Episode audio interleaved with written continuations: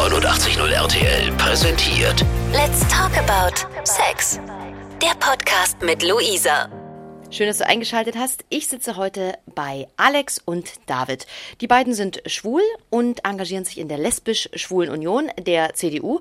Und heute wollen wir klären, ob Politik und Homosexualität wirklich funktionieren und ob die Gesellschaft so tolerant ist, wie wir uns das alle gerne wünschen würden. Was ist denn die LSU, David? Ähm, die LSU ist quasi eine Vereinigung oder im Prinzip eine äh, parteinahe Vereinigung der CDU, CSU. Äh, wir kümmern uns um alle möglichen queren Themen. Also wir haben auch über die, äh, Ehe, äh, die Eheöffnung viele, viele Jahre gekämpft, auch über Paragraph 175, die Rehabilitation von den Verurteilten und äh, setzen uns halt für Toleranz und Akzeptanz von äh, Lesben und Schwulen und natürlich auch von Intersexuellen und Transsexuellen ein. Ähm, Alexander, sind das die Hauptaufgaben oder gibt es noch mehr daneben? Nö, das sind wirklich so die Hauptaufgaben. Es ist wichtig, sich dafür einzusetzen, für das ganze Spektrum der queeren Themen.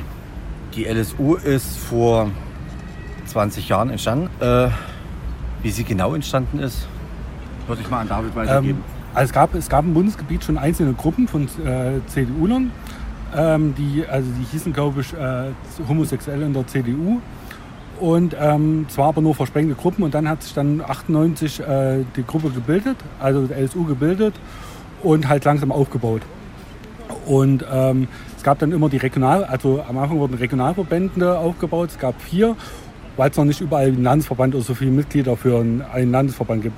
Inzwischen gibt es ja elf Landesverbände und ähm, also es gibt nur noch kleine, also wie Mecklenburg-Vorpommern, Sachsen-Anhalt gibt es leider noch keinen. Ähm, und so wurde es langsam aufgebaut. Inzwischen sind wir, glaube ich, äh, 600 bis 700 Mitglieder im Bundesgebiet. Du hast gerade von verschiedenen Landesverbänden geredet und in Mecklenburg-Vorpommern gibt es noch keinen. Äh, gibt es dafür Gründe? Ähm, uns fehlen aktuell die Mitglieder. Also man braucht für einen Landesverband braucht man immer jemanden erstmal, der anfängt. Das ist natürlich auch schwierig, dass man jetzt sagt, okay, man will sich in der CDU sofort äh, outen ähm, dafür und auch den Weg zu gehen, weil CDU ist ja jetzt nicht unbedingt bekannt für quere Themen sich einzusetzen. Ähm, Es ist eigentlich nicht CDU-typisch, ähm, sich für Lesben und Schwule einzusetzen. Wie geht das zusammen, die konservative äh, Union und äh, die LSU? Es ist ein strittiges Thema, aber es passt trotzdem ganz gut zusammen. Na klar, CDU, CSU ist relativ konservativ, aber trotzdem passt auch das schwule Bild mit rein, das schwul-lesbische Bild. Ja, es muss halt Druck von unten gemacht werden. Man muss immer zeigen, ja, man ist auch da, beschäftigt euch auch mit unseren Themen, dass da die Toleranz auch innerparteilich einfach übergreift. Deswegen muss einfach Druck von unten gemacht werden, wo man sagt, hier, guckt, das sind unsere Themen. Es geht nicht nur äh, Mann, Frau, Kind, es geht auch Mann, Mann, Kind, Mann, Mann, Frau, Frau etc. Je, jegliche Konstellation. Aber das muss quasi erstmal deutlich gemacht werden und äh, in den Köpfen auch ankommen. Ja, das ist das Wichtigste, dass es auch ankommt. Haben auch andere Parteien ähm, solche äh, Verbände oder solche Gruppen, die sich äh, speziell für Lesben und Schwule einsetzen? Also von allen regierenden Parteien fällt mir jetzt einer spontan ein, die es nicht hat. Alle anderen ja. Na, also SPD hat SPD Queer zum Beispiel. Die Linken haben es, da weiß ich jetzt gar nicht, wie die Konstellation heißt. Aber eigentlich haben es alle Parteien. Tauscht man sich da untereinander aus, äh, David? Äh, Spricht man mit denen, weil man ja die gleichen Interessen hat? Ja, natürlich sprechen wir mit denen. Also ich bin natürlich in einer anderen, äh, einer guten Konstellation, dass mein Freund in der SPD ist und auch im Ortsverband äh, in der SPD queer mit dem Vorstand ist. Von daher ist das jetzt relativ einfach, dass wir uns. Also es gibt auch auf Bundesebene dann immer Austausch zwischen dem Vorsitzenden der SPD queer und äh, LSU und auch mit anderen Parteien. Also da ist da nichts irgendwie, äh, ich sag jetzt mal, äh, so wie man sich dann im Bundestag äh, irgendwelche De Debatten vorstellt, da ist man eher auf einer Linie. Ja, wir haben ja quasi dasselbe Ziel, in verschiedenen Parteien unser Thema halt voranzubringen. Und von daher sprechen wir auch gut übereinander. Kurze Zwischenfrage, wenn dein Freund in der SPD ist, streitet ihr euch dann mal am Küchentisch darüber? Äh, da, das, du hast doch Merkel und Nein und dies und jenes und äh, warum denn jetzt Nahles? Ja, wir sprechen natürlich darüber. Ähm, es ist auch immer interessant, wenn solche Sendungen gerne will kommen oder so, dann ist schon, da sage ich auch da meistens, ich werde die Sendung jetzt gucken und will jetzt aktuell nicht über Politik reden, sondern einfach mal schauen. Auf welchen Veranstaltungen ist die LSU unterwegs? Wo kann ich euch treffen? Wo engagiert ihr euch? Also großen Teil nimmt natürlich die CSD-Saison ein und dann natürlich auch auf Parteiveranstaltungen von der CDU, wo wir sind. Da gab es jetzt mal die Denkfabrik, natürlich Landesparteitage und dann versuchen wir uns auch noch äh, eigene Veranstaltungen zu organisieren zu verschiedenen Themen und Stammtische. Ihr hattet äh, über mehrere hundert Mitglieder gesprochen. Ähm, wie setzen die sich zusammen? Sind das äh, äh Schwule, Lesben? Äh, welche Altersgruppe? Oder kann, kann, kann ich auch mitmachen? Also es gibt kein Verbot, wo wir jetzt sagen, wir schließen irgendjemanden prinzipiell aus. Ja, mitmachen kann jeder ab 16 Jahre, der sich politisch engagieren will, auch für unsere Themen mit einsteht. Also da kann Mann, Frau, Jugendlicher, Transsexueller ist völlig freigestellt. Wie bist du zur Politik gekommen? Was war der auslösende Punkt? Hm. Wie bin ich zur Politik? Ich bin einfach so reingerutscht in das ganze Thema. Angefangen hat es ähm, mit einem Job zusammen, mit einer Selbstständigkeit und bei dem ich angefangen habe, der ist äh, Stadtratsmitglied von der CDU. Und deswegen bin ich so in die Schiene reingekommen, wo ich dann gedacht habe, ja, du hast immer so rumgeguckt, was passt zu dir. Jetzt hast du einen direkten Ansprechpartner, kannst mit dem auch mal privates Vier-Augen-Gespräch führen. Und das hat mich dann doch zum letzten Schritt bewegt, da zu sagen, ja, das ist es Richtige. David, wie war es bei dir? Wie bist du zur Politik gekommen und äh, warum? Ähm, bei mir 2013 nach der Bundestagswahl. Also ich war schon immer CDU-Wähler, war schon immer, also war klar, wenn Politik, dann CDU. Und ähm, es war auch wieder so, mein Freund ist in der SPD eingetreten und ich bin dann gleichzeitig, muss, ich muss auch was dagegen tun, quasi, und treten in die CDU ein. Und natürlich, ich fand es dann interessant, weil man dann auch, teilweise mit Mandatsrednern zusammenkommt, mit denen man sonst nicht zusammenkommt oder mit denen redet. Also ich war dann erstmal erstaunt, plötzlich steht ein Bundestagsabgeordneter davor oder beim Bundesparteitag, wenn dann die ganzen, wenn äh, Merkel vorbeiläuft oder ähm, auch Julia Klöckner oder so, da, wo man dann denkt, okay, die sieht man sonst nur im Fernsehen, plötzlich laufen die ganz locker vorbei, sind dann abends auf der Parteiveranstaltung ganz locker. Auch der Wissensvorsprung, den was man dann teilweise bekommt. Ähm, dass man das hautnah von Stadträten erfährt, was dann gerade im Stadtrat äh, los ist und ja. Ist es auch eine äh, psychische Belastung? Also äh, ich stelle mir immer so vor, wenn Angela Merkel in Urlaub fährt, kann die gar nicht abschalten. Ja, weil äh, bestimmte Dinge sie bewegen, weil der Prozess ja irgendwie weitergeht. Ähm, ist, ja, ist es ja auch so? Na, wir machen das ja im Prinzip alles im Ehrenamt. Da ist das natürlich lockerer, als wenn man das wirklich als Job macht.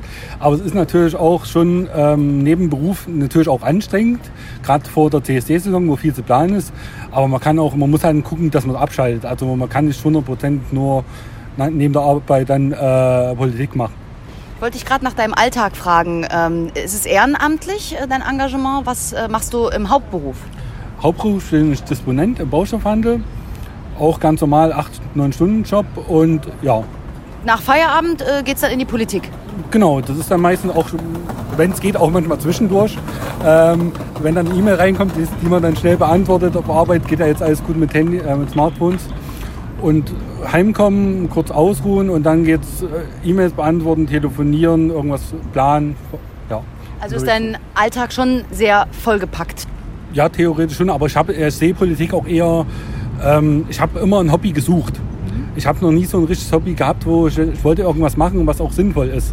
Ähm, und so hatte ich das äh, quasi als Hobby gefunden und so verstehe ich das auch.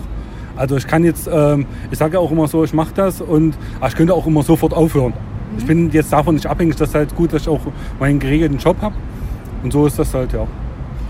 Wie sieht dein Alltag aus, Alex? Mit einem festen Job vollgepackt. Nebenbei läuft bei mir noch eine Selbstständigkeit und dann noch die Politik mit dazu. Also man füllt den Tagesplan doch ganz gut aus. Bleibt da noch Zeit für Privates? Die bleibt trotz dessen irgendwie immer noch ausreichend, ja. Dein Lebensgefährte äh, ist auch nicht in der gleichen Partei, oder? Na, er ist in gar keiner Partei, aber er schielt immer so ein bisschen zu den Grünen rüber. Äh, verträgt sich das oder? Äh wir vertragen uns trotzdem zu Hause, ja. Lasst uns mal über unsere Gesellschaft sprechen. Ähm, habt ihr den Eindruck, dass Toleranz schon wirklich gelebt wird? Ähm, es gibt natürlich Orte, wo es, absolut gelebt wird. Ähm, ich denke mal auch jetzt Universitäten oder so, da ist schon viel, wo Toleranz und im Prinzip, äh, es gibt aber natürlich auch Orte, äh, auch manche Branchen, wo man jetzt sagen muss, okay, da ist halt äh, Schwuchtel auch immer noch zum Beispiel ein Schimpfwort. oder wie auf Klassenhöfen hört man das auch öfters. Ähm, und dagegen müssen wir halt dagegen wirken. Dass halt jeder auch weiß, dass jetzt Schwuchtel zum Beispiel jetzt äh, doch für viele auch kränkend ist. Einfach, einfach das Wort. Oder auch, auch ähm, Kannst du mal ein Beispiel bringen? Wo ist es, in welcher Situation ist es kränkend und wo sagt man sich, äh, ist das mit so einer ja, lockeren Art, wie man wahrscheinlich sagt, du Muschi, wenn man, wenn man sich nicht traut, vom 10 Meter äh, Brett zu springen? Das kommt nochmal an, in welchen Situationen, wenn man es halt wirklich aus Spaß raus sagt. Also ich sage jetzt mal so, ich sage jetzt auch mal zu meinem Freund Schwuchtel, so, in dem, dem Moment ist das einfach nur Spaß. Aber wenn, wenn man dann quasi auf der Straße ist und plötzlich ähm, man läuft mit seinem Freund Hand in Hand und dann kommt Schwuchtel dann, ist das natürlich extrem beleidigend. Da fragt man sich eigentlich, warum. Warum er, das, äh, warum er dann so bezeichnet wird. Wo finden die meisten, ähm, ich sag jetzt mal, intoleranten Gesten oder so statt? Gibt es da irgendwie Statistiken oder habt ihr irgendwie, ich denke so an ähm, Thema Fußballplatz, äh, Thema, ja, vielleicht Fitnessstudio? Ähm, beim Fußball ist natürlich Homophobie auch schon teilweise, also ich bin ja auch äh, großer Fußballfan und ähm, wenn man jetzt im Stadion ist, äh, Emotionen geladen ist, dann fällt auch, auch viele, vielen einfach mal so ein, für, für sie ist das vielleicht lapidar, aber du Schuchte oder schwule Sau, was machst denn du? Oder scheiß Schiri, schwule Schießschiri. Das halt, die Leute denken halt darüber nicht nach. deshalb gibt es äh, auch einige Vereine, ähm, die sich jetzt auch mit Homophobie im Fußball befassen. Und es ist ja auch äh, bedenklich quasi, dass äh, noch kein Fußballer aktuell sich geoutet hat, außer jetzt Hitzesberger, aber erst nach seiner Karriere. Mhm. Finde find ich auch interessant. Und ähm, weil das ja quasi, wahrscheinlich ist das immer noch das Männerbild quasi, Fußballer muss stark, heterosexuell muss eine schöne Fußballerfrau haben. Ansonsten ist natürlich ein Stadion, wenn man da mit 50.000 Leuten ist, auch, man hat unten die 22 Spieler halt schwierig dass sich outen. Ist das, wenn du das gerade so beschreibst, mit dem äh, der Fußballer muss ein starker Mann sein, ist das, äh, das, ist das wahrscheinlich die Intoleranz im Kopf, dass man sich sagt, ein Mann muss äh, bestimmte Kriterien erfüllen, sonst ist er kein Mann? Ja, quasi schon. Das wie, wie, wie es auch für viele ist, zum Beispiel, dass ähm, äh, ein Kind äh, Mann, Frau, also Mann, Frau, Kind, das äh, Familienbild ist. Genauso ist das, das noch in den Köpfen drin. Und das ist halt schwierig quasi. Wir haben jetzt zwar viel gesetzlich auch gemacht schon äh, im letzten Jahr mit der Eheöffnung und so, aber es muss halt jetzt, jetzt quasi auch der Arbeit von der LSU, dass das jetzt in Köpfen ankommen muss. Alex, äh, Toleranz, wo begegnet dir das? Gibt's, würdest du noch was ergänzen wollen?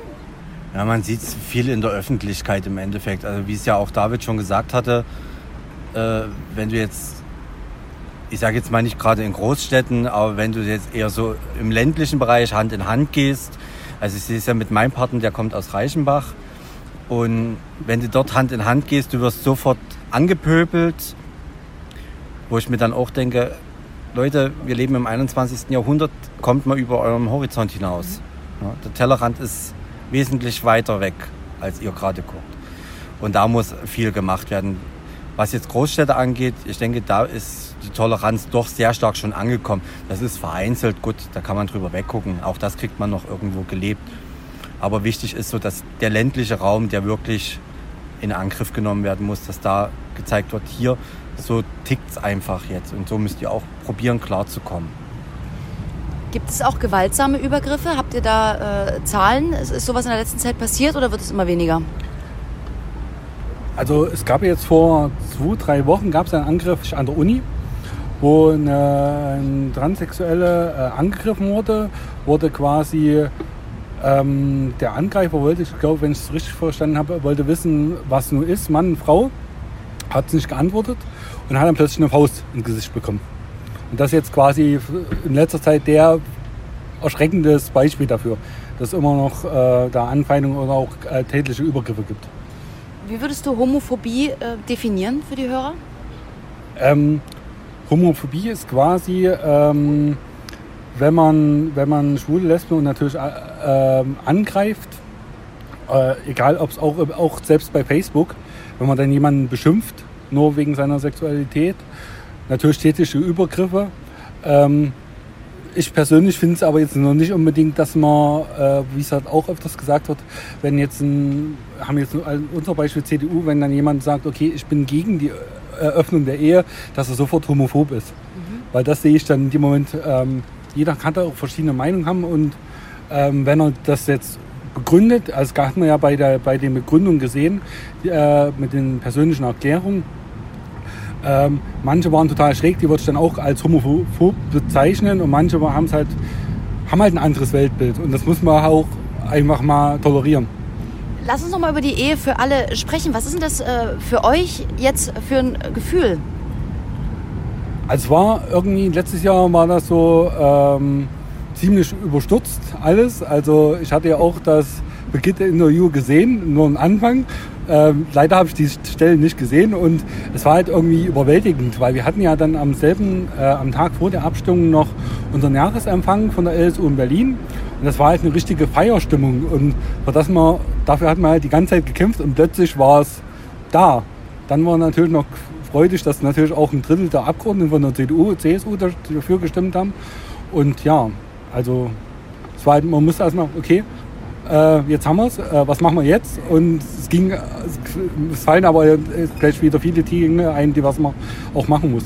Also ich äh, habe viele befreundete Schwule und Lesben, die sofort geheiratet haben, die, das, äh, die darauf gewartet haben, auf diesen Moment und äh, zum Standesamt ge ge gegangen sind und gesagt, ist egal, wir waren ja eigentlich vorher schon verpartnert und wussten, dass wir zusammengehören, aber jetzt gibt es noch die Unterschrift. Äh, wie, ist, äh, wie ist dir das gegangen, Alex? Hast, hast du das auch so erlebt?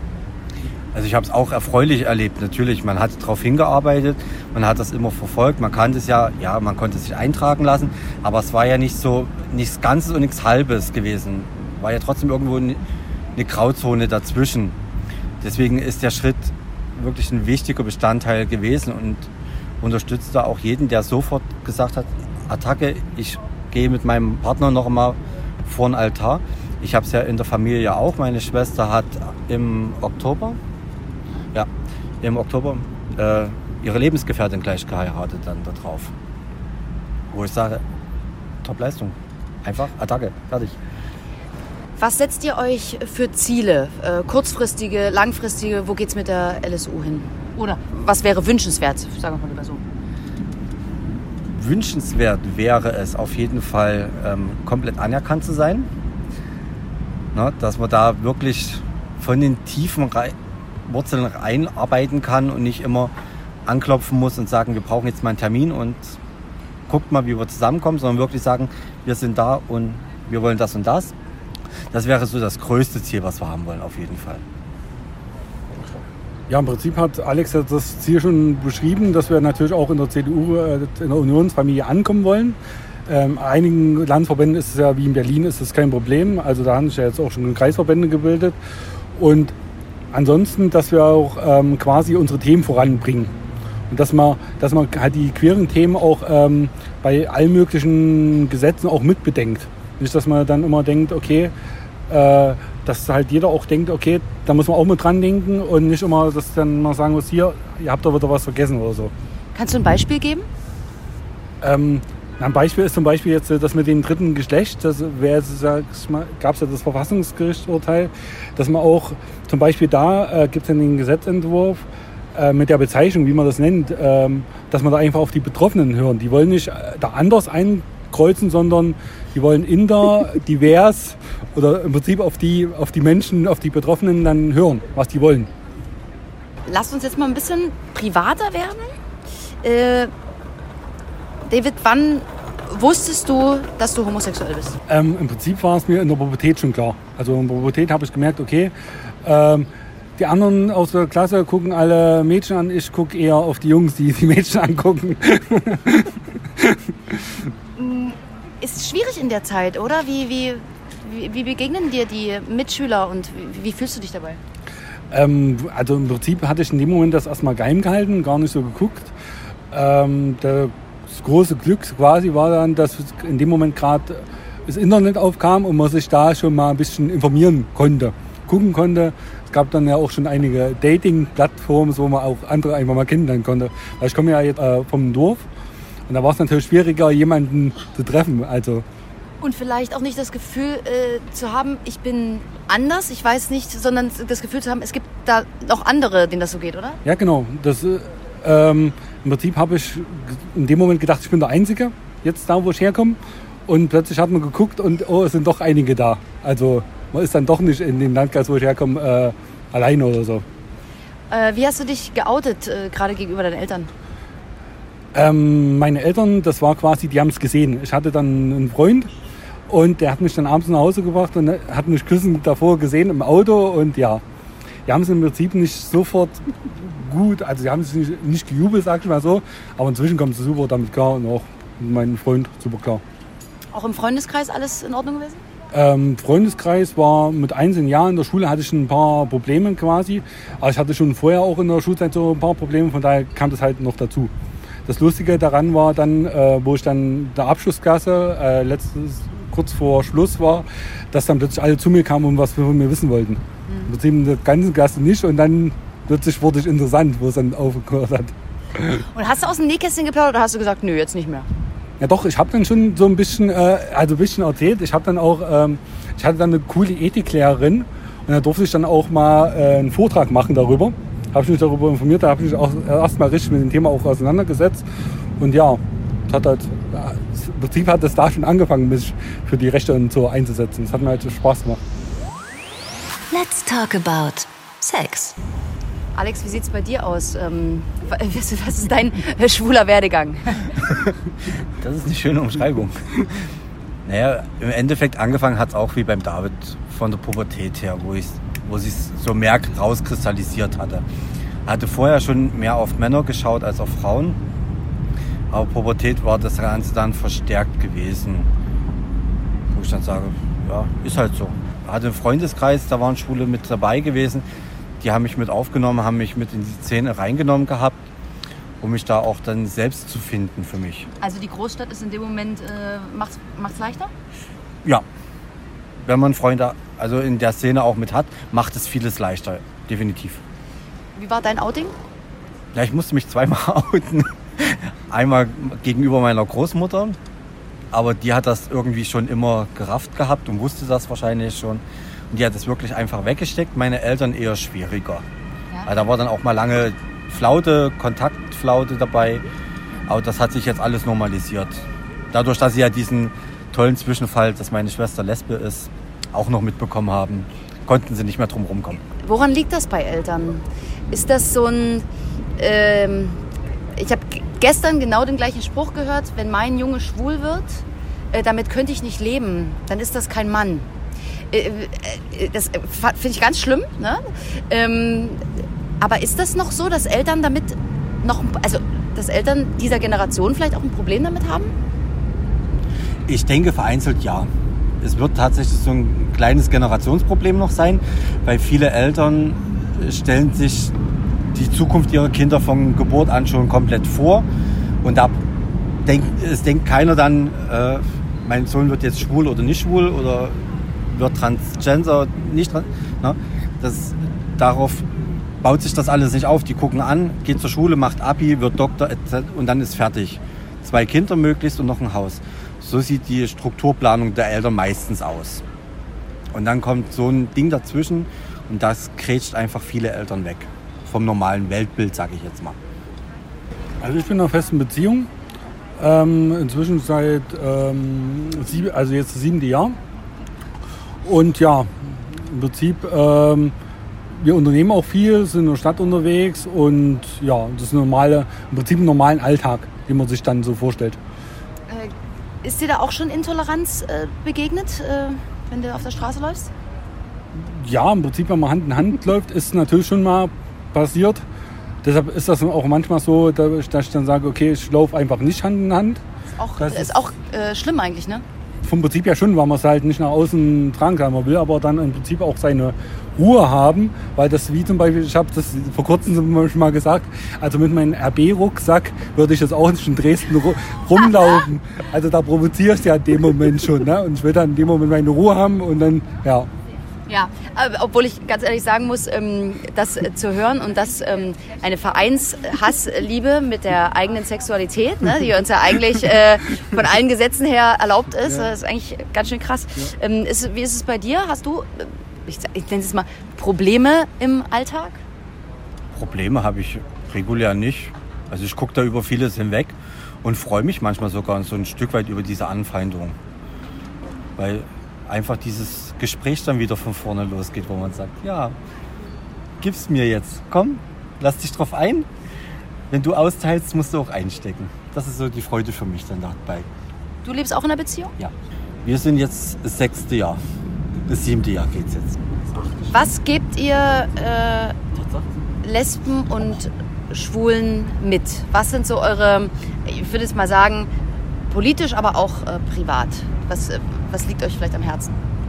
Ähm, Im Prinzip äh, kann man nur sagen, dass jeder so leben soll, am besten wie er, wie er will, dass er sich im Prinzip auslebt, nicht verstecken soll, also auch nicht von irgendjemandem beeinflussen soll. Ähm, es gibt ja leider immer noch die Homo-Heiler oder so, dann, wo es dann jemand rein, äh, reinzwängen will, sondern einfach jeder kann, soll sich frei entfalten, weil in dem Moment er, wird er auch glücklich. Aber wenn man sich dann irgendwie ver, äh, versteckt oder so, wie früher, wo dann manche Schwule noch geheiratet haben, ein Kind bekommen haben und so, im Prinzip, denen ging es dann nie wirklich gut. Die wurden dann ja im Prinzip erst frei, wenn sie sich dann wirklich geoutet haben. Also zur eigenen Identität äh, stehen und das. Ja, ja, genau. ähm, Genau, das ist ja auch wie bei Transsexuellen, wo man es halt viel hört, dass sie dann einfach, äh, wenn die im falschen Führer sind, das äh, irgendwann sowieso äh, in Psychotherapie müssen und dann vielleicht auch äh, die Selbstmordrate ist auch extrem hoch im Vergleich zu, es klingt zwar doof, aber normal, also normalen Menschen quasi. wie ist bei dir? Was sagst du? Ich schließe mich dem grob an, was David gesagt hat.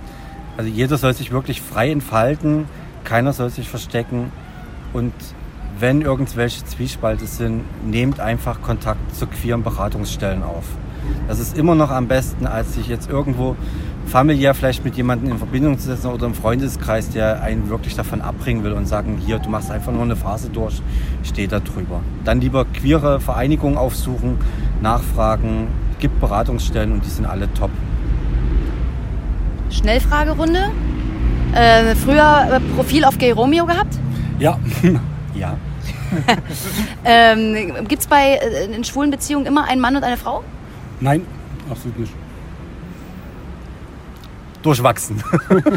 Klassische Aufgabenverteilung, jemand für die Küche, jemand fürs Auto, also so? Ähm, ich mache beides. ich habe das Auto und äh, koche auch gerne. Also ich finde jetzt auch äh, in heterosexuellen äh, Beziehungen macht, kochen ja auch viele Männer. Hört mir auch noch teilweise viel besser an. Also dann doch eine Frau. Was? Dann ist es doch eine Frau, die kocht. Oder ein begabter Mann. Ein begabter Mann. Und letzte Frage, geht es bei schwulem Sex immer nur um in den Po? Nein. Nein, Ich sehe in euren Augen. klassisches Vorurteil. Klassisches Vorurteil tatsächlich? Ja. Klär, klär mich auf. Also es geht tatsächlich nicht immer um irgendwelchen Analsex. Es kommt vieles drumherum. Ihr habt also auch Gefühle wie alle anderen Menschen. genau. Ist ganz normal. Das ist das aller, der allerschönste Abschlusssatz, den man hören kann. Vielen Dank für das Gespräch. jo, ciao. Gerne, tschüss. Let's talk about Sex. Der Podcast mit Luisa.